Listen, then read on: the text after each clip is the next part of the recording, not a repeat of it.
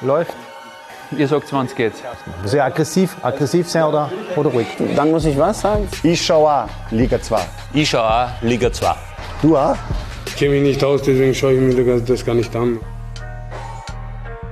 Hallo und herzlich willkommen zu einer Zwarer-Konferenz-Spezial heute mit dem Sportdirektor von Blau-Weiß Linz mit Tino Barbara. Servus. Hallo, servus. Tino, wir haben schon vor ein paar Wochen mal die Ehre gehabt, in einer Zwarer-Konferenz Spezial. Damals habe ich gesagt, im Fall der Fälle, dass ihr Meister werdet, dass wir uns auf jeden Fall nochmals hören müssen.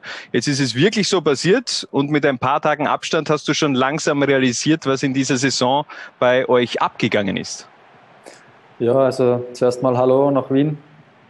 Ähm, ja, es war wirklich äh, die letzten Tage, was da, was da los war in Linz und äh, bei den Feierlichkeiten es war wirklich äh, schwer, schwer zu realisieren, dass wir, dass wir das wirklich am Ende geschafft haben, dass wir den Meistertitel einfahren. Und ja, wie wir damals gesprochen haben in der Zweierkonferenz, war das für mich nur ein bisschen weit weg. Ähm, ja, und jetzt unglaublich, dass wir das geschafft haben. Und wir haben das auch wirklich äh, die letzten Tage, muss ich sagen, gebührend gefeiert.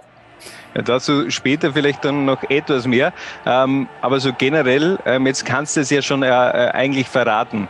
Wann hat man wirklich auch intern das M-Wort ähm, genannt? Weil bei unserer letzten Zwarer-Konferenz warst du noch mhm. sehr defensiv. Man ist generell nach außen hin immer sehr defensiv, aber ja. wann war dann wirklich die Ansage gut und jetzt da gehen wir Richtung Titel? Ja, und ich habe das auch bewusst gemacht. Ich weiß, ich habe da ein bisschen drüber geredet, warum man das, warum man das nicht sagt, aber ich habe auch gewusst, wie, wie meine Mannschaft tickt und wie dann, ich bin froh, dass ich es damals so gehandhabt habe, weil man hat dann auch gemerkt, äh, das war so ab dem Hornspiel, so fünftletzte Runde, ja, wo wir dann wirklich auch intern gesagt haben, hey, jetzt wollen wir es schaffen. Da hat man dann eben auch bei der Mannschaft ein bisschen den Druck gespürt, ja. Das ist nicht mehr so, die Leichtigkeit ist ein bisschen weg gewesen, ja. Wir haben dann uns in Horn schwer dann, wir haben uns gegen Juniors schwer dann, wir haben uns gegen Lafnitz schwer dann. Ähm, es war dann auch wirklich so, aber eine gute Challenge auch für die Mannschaft, ähm, dass dann ein bisschen der Druck dazukommen ist, äh, dass man das auch mal überprüft, äh, wie sie dann reagieren und ähm, ja, am Ende unglaublich, dass wir es dann mit einem Vorsprung ins Ziel schaffen. Aber ich habe das schon bewusst so lange zurückgehalten vor der Mannschaft, ähm, weil ich gewusst habe, wie, wie sie tickt und dass, dass da noch nicht ganz alles so stabil ist. Aber ähm, ja, so ab dem Hornspiel haben wir dann auch wirklich gesagt, ähm, wir wollen Meister werden. Jetzt hat es also geklappt mit dem Titel. Es ist ja trotzdem ein bitterer Beigeschmack dabei, weil es eben nicht gekoppelt ist mit einem Aufstieg. Wie hoch kann man trotzdem diesen Titel jetzt äh, einordnen und wie wichtig ist dieser Titel äh, für Blau-Weiß Linz? Ja, ich habe schon ein paar Mal gesagt, also von einem wertlosen Titel kann man überhaupt nicht sprechen. Also Meister ist Meister und ähm, unserem Club wird es einen extremen, äh, extremen Push nochmal geben, auch in Richtung dem neuen Stadionprojekt. Und äh, wir sind alle überglücklich, dass wir, dass wir das geschafft haben und von, wie gesagt, von einem wertlosen Titel kann überhaupt nicht die Rede sein. Ähm, wir freuen uns extrem drüber. Wir werden wieder interessant sein für junge Spieler, die vielleicht bei uns den nächsten Schritt machen wollen. Äh, ich glaube, wir sind mittlerweile Adresse, wo man sagt, von uns wechseln jedes Jahr drei, vier Spieler in eine höhere Liga. Es wird auch wieder heuer so sein. Und deswegen äh, ist für uns der Meistertitel extrem wichtig, auch für die nächsten Jahre. Was war denn jetzt für dich entscheidend in dieser, dieser Saison? Also wenn man jetzt vor allem die, äh, den, den Herbst mit dem Frühjahr vergleicht, also ich habe mir das rausgesucht, also im Herbst hat man einen Punkteschnitt von 1,69 gehabt und jetzt im Frühjahr eine Steigerung um 0,7 Punkte pro Spiel auf 2,41. Mhm. Äh, was hat man im Frühjahr besser gemacht als im Vergleich zum Herbst? Ja, wir haben einfach im Herbst, ich glaube, das haben wir letztens bei der Zwarer-Konferenz auch schon ein bisschen angeschnitten. Wir haben einfach nur immer, obwohl wir Dritter waren, haben wir viel zu viele Tore noch bekommen. Und ich glaube, ähm, jeder redet immer von unserer besten oder von der besten Offensive der Liga. Ja, das sind wir auch definitiv, aber Meister sind wir deswegen geworden, weil wir uns beim Gegendurchschnitt äh, so extrem gesteigert haben, dass wir sogar am Ende jetzt die wenigsten Gegentore bekommen haben und die, unser Tormann Niki Schmidt zwölfmal zu null gespielt hat, glaube ich, oder ja, nein, zwölfmal, ja. Und das auch dann am Ende Ligarekord war. Und ich glaube, deswegen, aufgrund der Defensive, sind wir Meister geworden. Und da haben wir uns eben im Winter mit Nikolaus Wimmer noch sehr gut verstärkt. Und das war, glaube ich, dann auch der Schlüssel im Frühjahr. Es war jetzt schon eine sehr intensive Saison für Blau-Weiß-Linz, aber ich glaube jetzt die Tage nach dem Liefering-Spiel waren sehr intensiv. Nimm uns da ein bisschen mit. Was habt ihr da alles gemacht nach dieser Partie gegen. Liefering? Es ging ja dann nach Felden, beziehungsweise mit wem habt ihr gefeiert, wo habt ihr gefeiert und äh, wer ist das Feierbist bei Blau-Weiß-Linz? Äh, ja, also rein nach, äh, nach, nach, der, nach der langen äh, äh, Feier dann noch im Stadion in Salzburg sind wir dann in den Mannschaftsbus gestiegen. Äh, unser Busunternehmen hat, hat den Bus dann schon beklebt gehabt mit Meister 2021. Das war eine Überraschung für die Mannschaft. Dann sind wir zurückgefahren nach Linz ins alte Donauparkstadion. Da haben ca. 400 bis 500 Fans gewartet. War eine unglaubliche Stimmung, aber alles sehr friedlich und ohne Polizei und ähm, also super Stimmung gewesen. Da haben wir dann eine Stunde noch mit den Fans gefeiert und dann sind wir noch in unser Trainingszentrum gefahren, wo wir dann wirklich unter uns waren mit den Freundinnen und haben da noch die Nacht zum Tag gemacht und am nächsten Tag sind wir dann um 10 Uhr äh, in den Bus wieder gestiegen und sind nach Föden gefahren, wo wir dann zwei Tage gefeiert haben und haben dort einige prominente äh, Feiergäste gehabt, wie den Toni Polster und den Martin Hintecker, die wir zufällig dort getroffen haben die dann auch mit uns äh, auf, die Meister, auf den Meister angestoßen haben. Und ja, war ein Riesentheater und ähm, ja, es waren so Tage, die man, glaube ich, sein Leben lang nie vergisst. Ja, das kann ich mir auf jeden Fall vorstellen. Ähm, jetzt sind natürlich schon einige Spieler im Urlaub. Ähm, ich gehe davon aus, dass es bei dir etwas anders ist. Bei dir fängt jetzt die stressige Zeit erst richtig an, zwecks Kaderplanung für die kommende Saison. Da wird es viele Telefonate geben mit möglichen Interessenten von äh, anderen Vereinen. Ähm, wir haben beim letzten Mal schon über Schubert, über Pommer, über Gemici Basi und Co. gesprochen, dass es da so eine interne Deadline gibt von, von Mitte Mai. Dann gibt es eine Entscheidung, in welche Richtung es auch geht. Bei Pommer wissen wir schon, in welche Richtung es geht. Der hat bei Ried unterschrieben. Gibt es ja schon bei den anderen anderen ein Update? Ja, wie gesagt, Bommer ist eh schon offiziell, der Wechsel zum S zu Ried. Ähm, ich rechne auch nicht mehr mit einem Gemetsche und mit einem Schubert. Ja. Ähm, mit einem Christian Topas sind wir noch im guten Austausch. Sage ich, da wird es in der oder in der nächsten Woche eine Entscheidung geben. Da hoffe ich, dass wir uns einigen können. Beim Marcel Schantl, den wir ja nur ausgeliehen gehabt haben von Hartberg, äh, gibt es auch Gespräche mit Hartberg, sind wir auch schon relativ weit und habe ein gutes Gefühl, dass das was wird. Ja. Und die anderen haben ja alle Verträge, die wir auch weiter behalten wollen. Und ja, ich bin halt fleißig am Kader planen und schaue halt, dass wir wieder die bestmögliche Mannschaft nächstes Jahr am Platz stehen haben. Und ja, wie gesagt, das sind halt auch ein bisschen die Schattenseiten von so einem Erfolg, dass dann sehr viele Spieler begehrt sind und Anfragen immer wieder reinkommen. Aber ich habe es lieber so wie, wie umgekehrt, ähm, dass man irgendwo hinten drin krebsen und äh, kein Verein interessiert sich für irgendeinen Spieler. Da ist mir lieber so, dass ich viel Arbeit habe und dass wir wieder erfolgreich sind. Aber du hast es gerade angesprochen, äh, so eine super Saison ähm, bewirkt eben auch, dass viele andere Spieler sehr interessant äh, sind für andere Vereine. Mhm. Äh, natürlich auch äh, Spieler mit laufenden Verträgen. Ich könnte mir vorstellen, dass zum Beispiel äh, Michi Brandner oder eben Nikolaus Wimmer, wenn er erst seit dem, seit dem Winter äh, in Linz ist, dass es da sicherlich schon auch Interessenten gibt, beziehungsweise dass sie da diese beiden Spieler oder auch andere Spieler in die Notizbücher vieler Bundesligisten gespielt haben. Ähm, Gibt es da schon Interesse? Interessen, beziehungsweise äh, inwiefern muss Blau-Weiß-Linz vielleicht auch auf solche Transfererlöse eingehen, um für die kommenden Jahre auch zu planen, finanziell?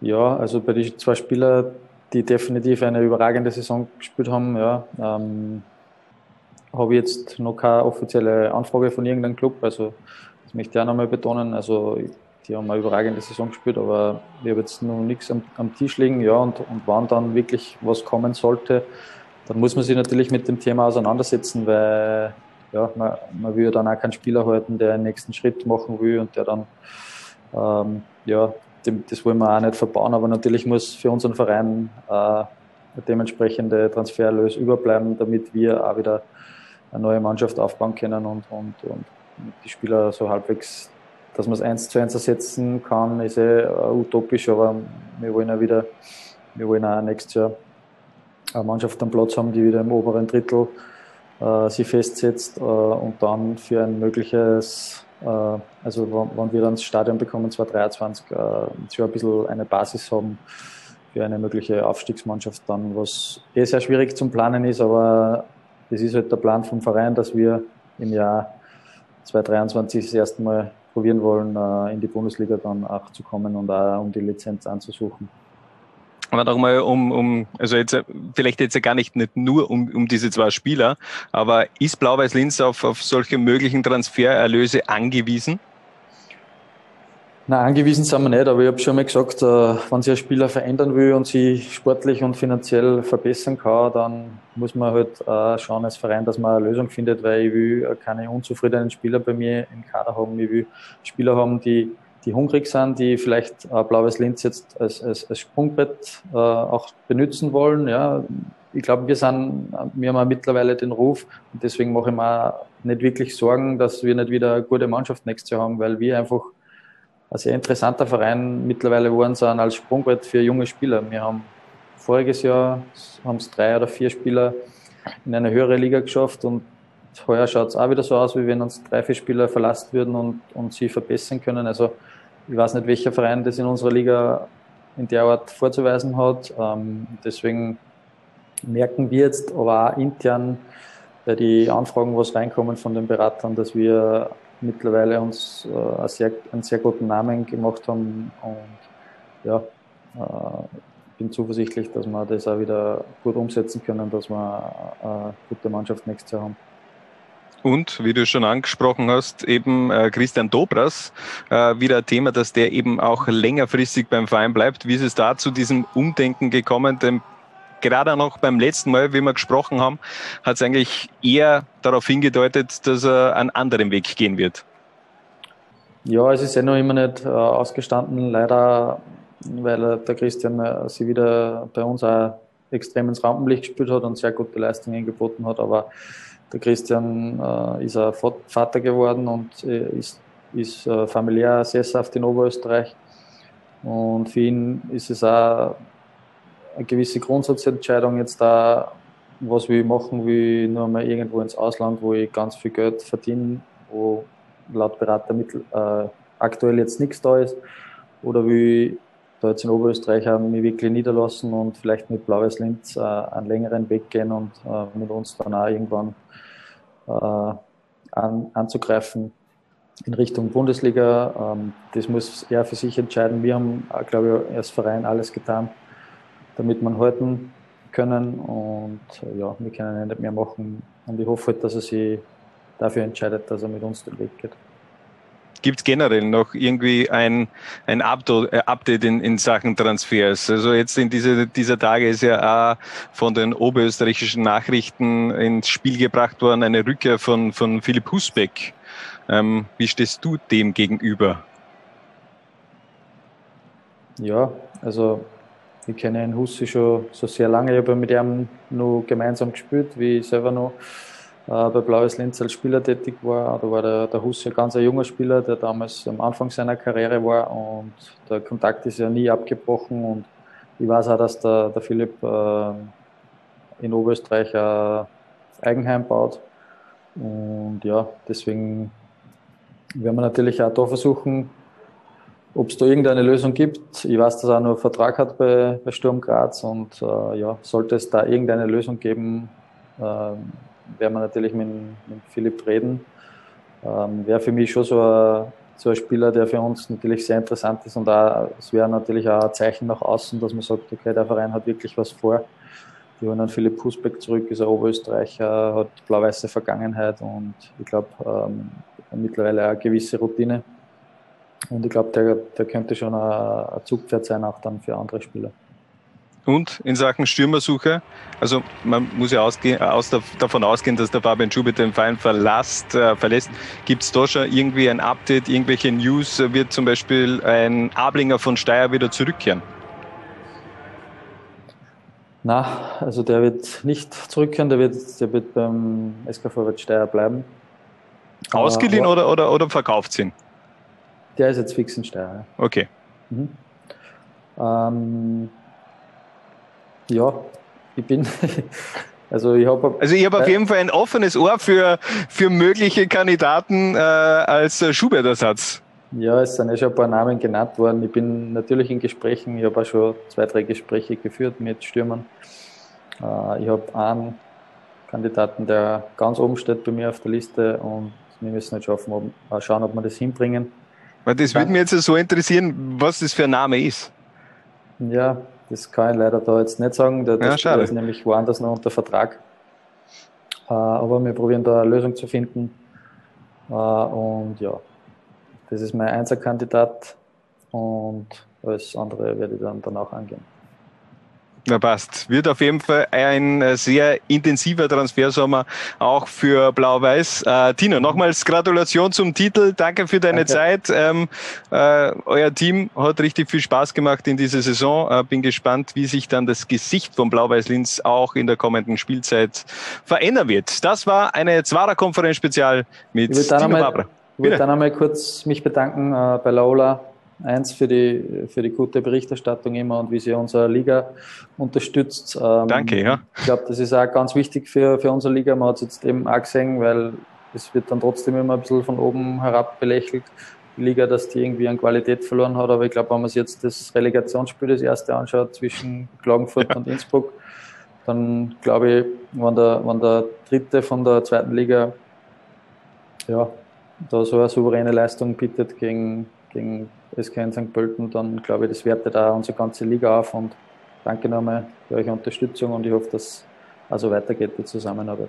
Ja, na, natürlich. Ähm, das geht natürlich runter wie Öl und äh, ist ich das auch. Also wir als äh, Liga 2 brauchen uns auf keinen Fall äh, verstecken, auch vor den Bundesligisten, eh so wie du das jetzt gesagt hast bei der Relegation. 4 zu 0 Austria Klagenfurt hat St. Pölten an die Wand gespielt. Da ist eigentlich der Aufstieg ja nur mehr Formsache. Nochmal danke Tino und äh, wünsche dir noch einen, einen schönen Sommer bis zur kommenden Spielzeit. Alles klar. Schöne Grüße nach Wien. Ciao. Bitte? Jungs und Mädels. Ich schau Liga 2. Was? Bitte? Ich schau auch Liga 2. Was? Bitte? Ich schau auch Liga 2. Du auch? Nein, ich, ich hab gewusst, die Frage kommt von dir. Zwarer Konferenz, der Podcast zur zweiten Liga bei Low Lines.